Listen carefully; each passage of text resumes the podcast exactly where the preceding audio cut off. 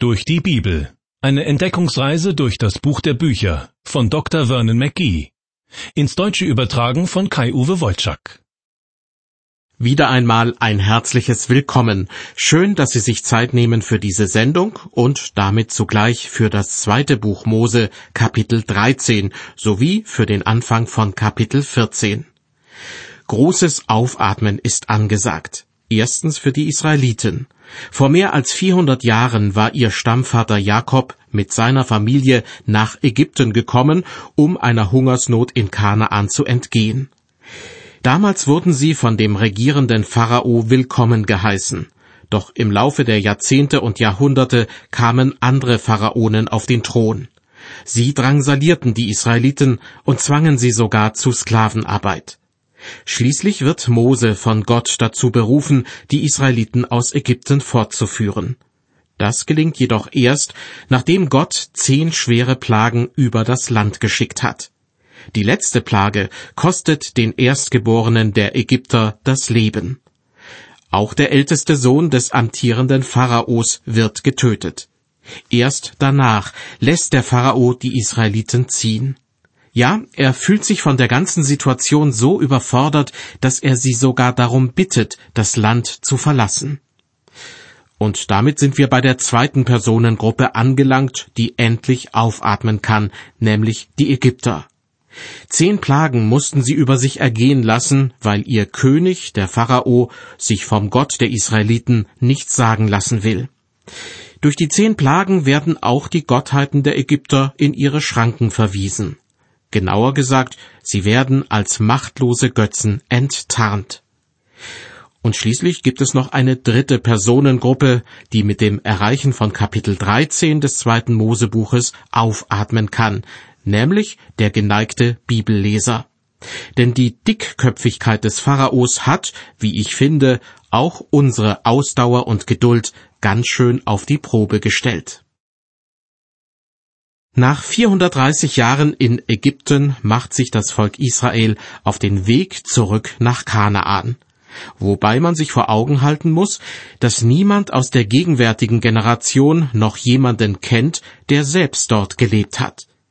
Jakob, der Stammvater der Israeliten, hatte in Kanaan sein Zuhause gehabt, bevor er sich mit gerade mal 70 Leuten nach Ägypten aufmachte.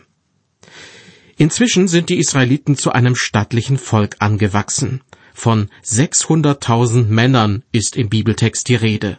Das macht, zusammen mit Frauen und Kindern, mehr als eine Million, vielleicht fast zwei Millionen Menschen. Und die machen sich nun auf in Richtung Kanaan, in das Land, darin Milch und Honig fließt, wie es in Gottes Ankündigung heißt. Die Erwartungen sind groß, die Stimmung gut, als die Israeliten das Land Ägypten verlassen. In den ersten Versen von Kapitel 13 wird berichtet, Und der Herr redete mit Mose und sprach, Heilige mir alle Erstgeburt bei den Israeliten, alles, was zuerst den Mutterschoß durchbricht, bei Mensch und Vieh, das ist mein. Da sprach Mose zum Volk, Gedenkt an diesen Tag, an dem ihr aus Ägypten, aus der Knechtschaft gezogen seid, denn der Herr hat euch mit mächtiger Hand von dort herausgeführt, darum sollst du nicht gesäuertes Brot essen. Heute zieht ihr aus im Monat Abib. In vielen Kulturen wird den Erstgeborenen in einer Familie eine besondere Bedeutung zugeschrieben. Das liegt, wie es so schön heißt, an der Besonderheit des Erstmaligen. So werden die meisten Mütter und Väter bestätigen können, dass es etwas ganz Besonderes ist, zum ersten Mal Eltern zu werden. Gerade in alten Kulturen ist es häufig üblich, den Erstgeborenen gewisse Privilegien, aber auch Pflichten zu übertragen. Zu den bekanntesten Privilegien gehört es, irgendwann das Erbe der Eltern anzutreten. Doch damit verbunden ist oftmals die Pflicht, Verantwortung für die Familie zu übernehmen. Im alten Ägypten war es üblich, die Erstgeborenen den Göttern zu weihen. Durch die zehnte Plage, die der Gott Israels den Ägyptern zugefügt hat, wurden jedoch alle ihre Erstgeborenen getötet. Das war ein heftiger Schlag auch gegen die religiösen Vorstellungen der Ägypter. Und ihre Gottheiten konnten nichts dagegen ausrichten. Nun wird in unserem Bibeltext berichtet, dass auch dem Gott Israels alle Erstgeborenen geweiht oder geheiligt werden sollen. Das heißt, dass man Gott, dem Schöpfer alles Lebens, dankt und ihm auf symbolische Weise das erste Kind, in diesem Fall den ersten Sohn, beziehungsweise die Erstgeburt eines Tieres zurückgibt. Und zwar ohne wirklich zu wissen, ob sich noch weiterer Nachwuchs einfinden wird. Ich denke, wir tun gut daran, wenn wir uns das als Christen zum Vorbild nehmen, indem wir das, was uns am wichtigsten ist, Gott zur Verfügung stellen. Ich denke, fast jeder von uns kann in seinem Leben gute Gaben Gottes entdecken, die darauf warten, dass nicht nur wir allein davon profitieren. Von dem erfolgreichen Kaugummifabrikanten William Wrigley erzählt man sich, dass er eines Tages mit einem damals sehr bekannten Evangelisten ins Gespräch kam. Dabei ging es auch um den wirtschaftlichen Aufschwung, den Wrigley erlebte, seit er die Seifenfabrik seines Vaters auf die Produktion von Kaugummi umgestellt hatte. Zehn Prozent aller Gewinne, so Wrigley, würde er Gott und seiner Gemeinde zur Verfügung stellen. Und zwar jeweils die ersten zehn Prozent der erwarteten Gewinne. Das heißt, er wusste eigentlich noch gar nicht, ob die restlichen 90 Prozent tatsächlich zur Verfügung stehen würden. Als ich diese Geschichte hörte, habe ich mir die Frage gestellt, wie das bei mir ist. Sage ich nur, dass Gott in meinem Leben an erster Stelle steht, oder lebe ich auch so? Zurück zu den Israeliten, die gerade das Land Ägypten verlassen haben. Sie und ihre Vorfahren mussten dort schuften, ohne dafür einen gerechten Lohn zu erhalten. Und nun haben sie kaum das Land verlassen, da sagt Gott zu ihnen, alle Erstgeburt bei Mensch und Vieh, das ist mein. Ich kann mir gut vorstellen, dass viele Israeliten davon überhaupt nicht begeistert sind. Gerade sind sie der Sklaverei entkommen, schon erhebt ein anderer Anspruch auf sie. Doch etwas Ähnliches passiert auch, wenn sich heute jemand dazu entschließt, Christ zu werden. Er bittet Gott, ihn von der Sünde zu befreien. Und genau das geschieht dann auch. Im Johannesevangelium Kapitel 8 heißt es, Wenn euch nun der Sohn frei macht, so seid ihr wirklich frei. Doch was geschieht dann? Dieser frisch gebackene Christ wird sich voll und ganz in die Abhängigkeit von Jesus begeben und ihm zu Diensten sein. Leben wir, so leben wir dem Herrn, schreibt der Apostel Paulus im Römerbrief und fügt dann hinzu, sterben wir, so sterben wir dem Herrn. Darum, wir leben oder sterben, so sind wir des Herrn. Ich bin fest davon überzeugt, wer sich selbst und das, was ihm am meisten bedeutet, Gott zur Verfügung stellt, der wird in seinem Leben viel Segen empfangen. Hören Sie jetzt aus dem zweiten Mosebuch Kapitel 13 die Verse 5 bis 7.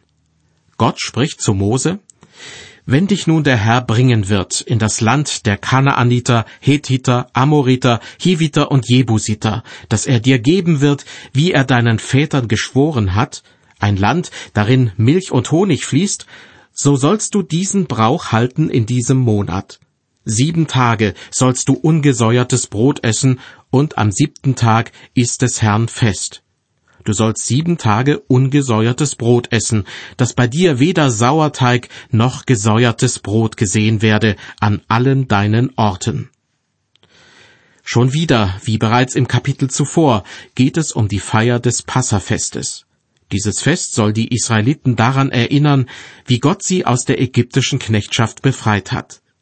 Aber mehr noch, an dieser Stelle verknüpft Gott die Feier des Passafestes auch mit der Aussicht darauf, das Land Kanaan in Besitz nehmen zu dürfen.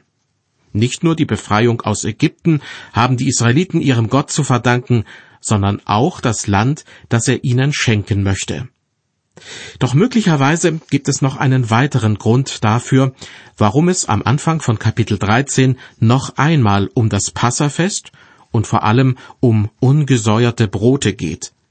Die Israeliten haben nämlich bei ihrem Auszug aus Ägypten ihre Backschüsseln mit dem angerührten Brotteig einfach mitgenommen, wie in Kapitel 12 berichtet wurde. Für uns heute eine seltsame Vorstellung, aber in einer Zeit, in der man unterwegs auf Imbissbuden und Gasthäuser verzichten musste, durchaus verständlich. Ich komme zu den Versen 8 bis 13. Gott spricht zu Mose, Ihr sollt euren Söhnen sagen an demselben Tage, das halten wir um dessen Willen, was uns der Herr getan hat, als wir aus Ägypten zogen. Darum soll es dir wie ein Zeichen sein auf deiner Hand und wie ein Merkzeichen zwischen deinen Augen, damit des Herrn Gesetz in deinem Munde sei. Denn der Herr hat dich mit mächtiger Hand aus Ägypten geführt. Darum halte diese Ordnung Jahr für Jahr zu ihrer Zeit. Wenn dich nun der Herr ins Land der Kanaaniter gebracht hat, wie er dir und deinen Vätern geschworen hat, und es dir gegeben hat, so sollst du dem Herrn alles aussondern, was zuerst den Mutterschoß durchbricht. Alle männliche Erstgeburt unter dem Vieh gehört dem Herrn. Die Erstgeburt vom Esel sollst du auslösen mit einem Schaf. Wenn du sie aber nicht auslöst, so brich ihr das Knick. Beim Menschen aber sollst du alle Erstgeburt unter deinen Söhnen auslösen. Soweit die Verse 8 bis 13. Hier geht es zuletzt wieder um die Erstgeburten, von denen Gott sagt, dass sie ihm gehören. Bei bestimmten Tieren bedeutet das, dass sie geschlachtet und als Opfertier dargebracht werden sollen. Esel gehören nicht dazu, Sie werden später zu den unreinen Tieren gezählt. Aus diesem Grund soll die Erstgeburt einer Eselin mit einem Schaf ausgelöst, man könnte auch sagen, losgekauft werden. Und wie steht es mit den erstgeborenen Söhnen der Israeliten? Die werden selbstverständlich niemals geopfert, sondern immer mit einem Opfertier, später auch mit einer bestimmten Menge an Silber ausgelöst. Weiter ab Vers 14.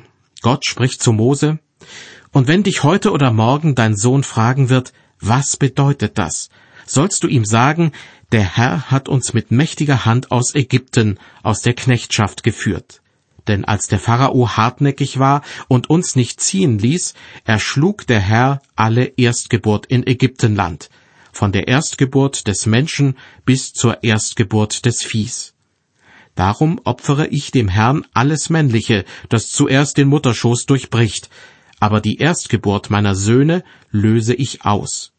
Und das soll dir wie ein Zeichen auf deiner Hand sein und wie ein Merkzeichen zwischen deinen Augen, denn der Herr hat uns mit mächtiger Hand aus Ägypten geführt.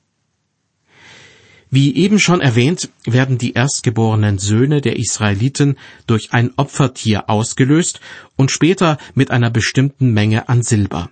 Statt ausgelöst kann man dann wirklich losgekauft sagen. Auf diesen Brauch nimmt im Neuen Testament der Apostel Petrus Bezug. Im ersten Petrusbrief Kapitel 1 schreibt er an die Christen, denn ihr wisst, dass ihr nicht mit vergänglichem Silber oder Gold erlöst seid von eurem nichtigen Wandel nach der Väterweise, sondern mit dem teuren Blut Christi als eines unschuldigen und unbefleckten Lammes. Zurück zum zweiten Mosebuch Kapitel 13.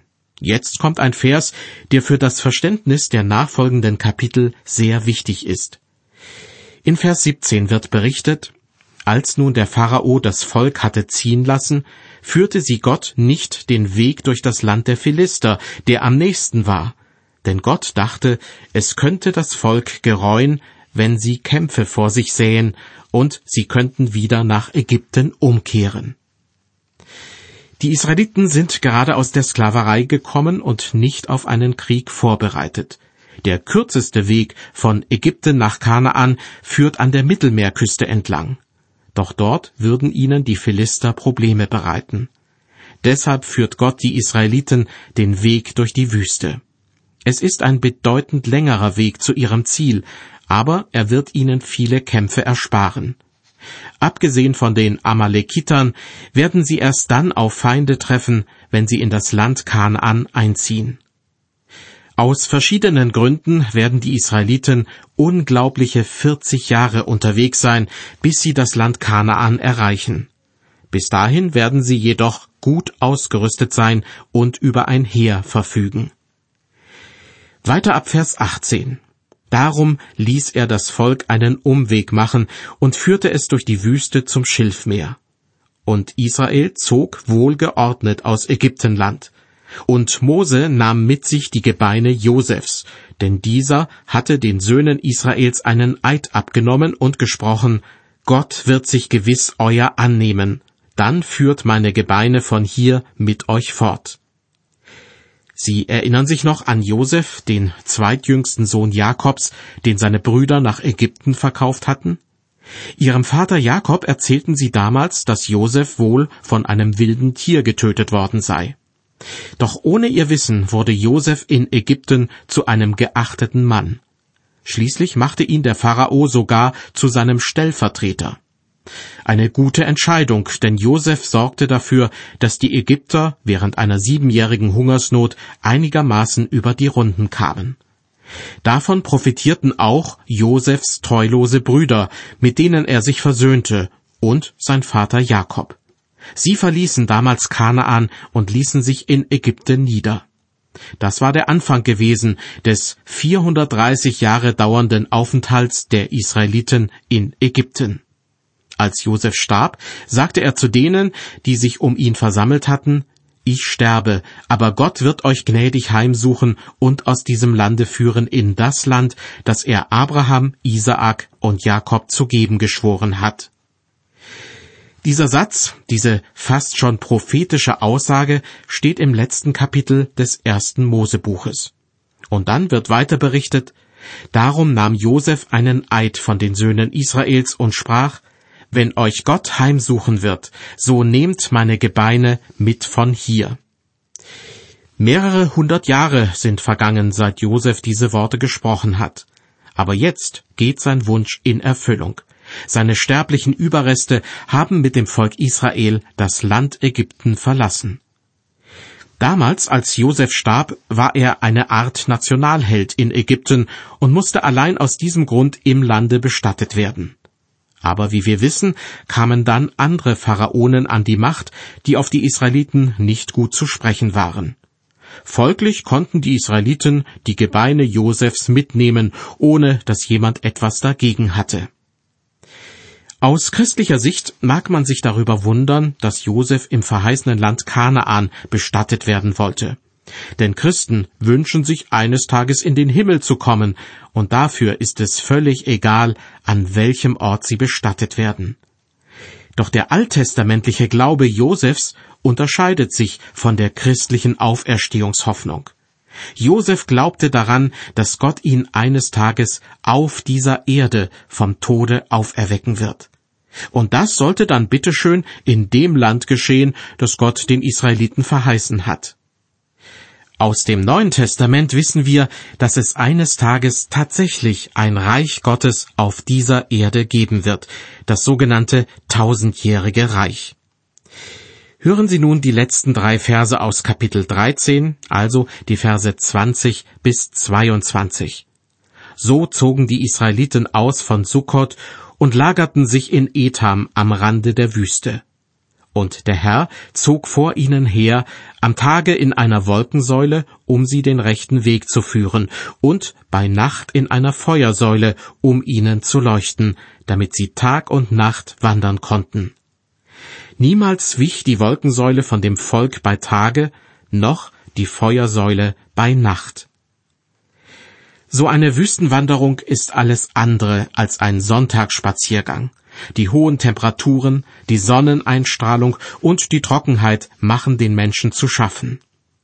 Mose spricht später einmal von der großen und furchtbaren Wüste, wo feurige Schlangen und Skorpione und lauter Dürre und kein Wasser war.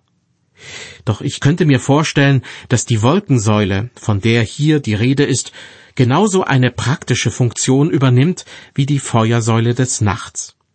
Beide zeigen den Israeliten, welchen Weg sie nehmen sollen. Doch so wie die Feuersäule nachts auch für Licht sorgt, so verhindert die Wolkensäule vermutlich tagsüber, dass die Menschen in der prallen Sonne durch die Wüste marschieren müssen. Darüber hinaus sind die Wolken und die Feuersäule sichtbare Zeichen für die Anwesenheit Gottes. Kein anderes Volk kann von sich behaupten, Gottes Anwesenheit auf eine solche Weise erlebt zu haben. Ja, das Volk Israel ist etwas Besonderes. Es ist Gottes Volk. Im neutestamentlichen Römerbrief schreibt der Apostel Paulus, die Israeliten sind es, denen die Kindschaft gehört und die Herrlichkeit und die Bundeschlüsse und das Gesetz und der Gottesdienst und die Verheißungen. Die christliche Gemeinde muss dagegen auf sichtbare Zeichen der Anwesenheit Gottes verzichten. Als Christ mag man das zuweilen bedauern. Ich jedenfalls habe oft den Eindruck, es würde mir leichter fallen, auf Gott zu vertrauen, wenn ich ihn auf irgendeine Weise sehen könnte ähnlich wie damals die Israeliten von einer Wolken- bzw. Feuersäule geführt wurden. Allerdings, so schreibt Paulus im Epheserbrief, hat Gott diejenigen, die an ihn glauben, gesegnet mit allem geistlichen Segen im Himmel durch Christus. Das heißt, Christen schauen heute zurück auf ein historisches Ereignis, das in den vier Evangelien gut dokumentiert ist, nämlich die Kreuzigung Jesu. Noch mehr Zeichen für die Anwesenheit Gottes sind nicht notwendig, um glauben zu können. Im Johannesevangelium wird es so ausgedrückt. Denn also hat Gott die Welt geliebt, dass er seinen eingeborenen Sohn gab, damit alle, die an ihn glauben, nicht verloren werden, sondern das ewige Leben haben. Die Israeliten auf ihrer Wüstenwanderung dagegen mussten ohne dieses Wissen auskommen, denn die Geburt Jesu lag damals ja noch in ferner Zukunft. Damit sie in ihrer schwierigen Situation dennoch auf Gott vertrauen, hat er sie in Gestalt einer Wolken- und einer Feuersäule begleitet. Wir erreichen Kapitel 14 und stellen überrascht fest, dass der ägyptische Pharao anscheinend noch immer nicht genug hat. Er lässt die Israeliten beobachten, will wissen, was sie vorhaben und will ihnen vielleicht auch eins auswischen, falls sich dafür eine passende Gelegenheit ergeben sollte. In den Versen eins bis drei wird berichtet, und der Herr redete mit Mose und sprach, Rede zu den Israeliten und sprich, dass sie umkehren und sich lagern bei Pi Hariot zwischen Migdol und dem Meer vor Baal Zephon. Diesem gegenüber sollt ihr euch lagern. Der Pharao aber wird sagen von den Israeliten, Sie haben sich verirrt im Lande, die Wüste hat sie eingeschlossen. Die Ortschaften, die in Vers 2 genannt werden, müssen meines Erachtens irgendwo zwischen dem Nil und dem Roten Meer, dem sogenannten Schilfmeer, gelegen haben. Auf manchen Landkarten sind sie östlich des Roten Meeres eingezeichnet, teilweise mit einem Fragezeichen versehen, weil die genaue Lage nicht mehr zu klären ist. Doch diese Ortschaften östlich des Roten Meeres zu vermuten, ergibt aus meiner Sicht keinen Sinn. Denn die Israeliten kommen aus dem Westen und die Durchquerung des Roten Meeres steht erst noch bevor.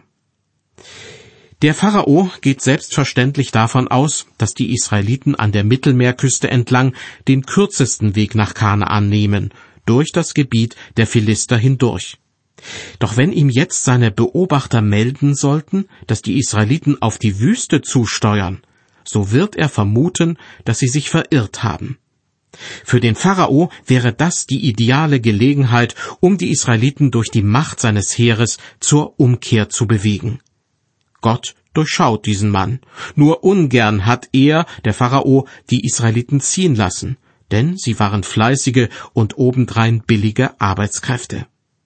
Deshalb ist sich Gott fast sicher, dass der Pharao noch einmal versuchen wird, die Reise der Israeliten nach Kanaan zu verhindern.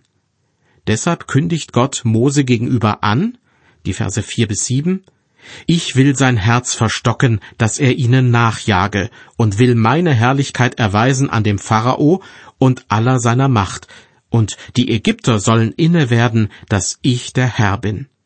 Und sie taten so. Als es dem König von Ägypten angesagt wurde, dass das Volk geflohen war, wurde sein Herz verwandelt und das Herz seiner Großen gegen das Volk, und sie sprachen, Warum haben wir das getan und haben Israel ziehen lassen, so dass sie uns nicht mehr dienen? Und er spannte seinen Wagen an und nahm sein Volk mit sich und nahm sechshundert auserlesene Wagen und was sonst an Wagen in Ägypten war, mit Kämpfern auf jedem Wagen. Das muss man sich mal vorstellen. Das ägyptische Kriegsheer zieht mit 600 Streitwagen in den Kampf gegen die Israeliten, die aufs Kämpfen überhaupt nicht vorbereitet sind. Die Männer sind unbewaffnet und haben ihre Frauen, Kinder und ihre Viehherden dabei. Aus menschlicher Sicht ist die Situation für die Israeliten wirklich hoffnungslos. Weiter ab Vers 8. Und der Herr verstockte das Herz des Pharao, des Königs von Ägypten, dass er den Israeliten nachjagte. Aber die Israeliten waren unter der Macht einer starken Hand ausgezogen. Und die Ägypter jagten ihnen nach mit Rossen, Wagen und ihren Männern und mit dem ganzen Heer des Pharao und holten sie ein, als sie sich gelagert hatten am Meer bei Pihariot vor Baal Zephon. Und als der Pharao nahe herankam, hoben die Israeliten ihre Augen auf, und siehe, die Ägypter zogen hinter ihnen her. Und sie fürchteten sich sehr und schrien zu dem Herrn. Vor den Israeliten liegt das Rote Meer, und die feindlichen Ägypter rücken von hinten immer näher. Es ist zum Verzweifeln. Und das wird in Vers 10 auch zum Ausdruck gebracht. Sie fürchteten sich sehr und schrien zu dem Herrn. Doch bereits in Vers 8 deutet sich an, dass der Pharao mit seinen Leuten möglicherweise scheitern wird. Dort heißt es nämlich, aber die Israeliten waren unter der Macht einer starken Hand ausgezogen. Die Israeliten haben Gott auf ihrer Seite. Obwohl sie, was ihre militärische Ausrüstung betrifft, den Ägyptern unterlegen sind, werden sie ihren Weg Richtung Kanaan ohne Verluste fortsetzen können. Auf welche Weise das geschieht, davon handelt die nächste Sendung aus der Reihe durch die Bibel. Herzliche Einladung dazu und bis dahin Gott befohlen.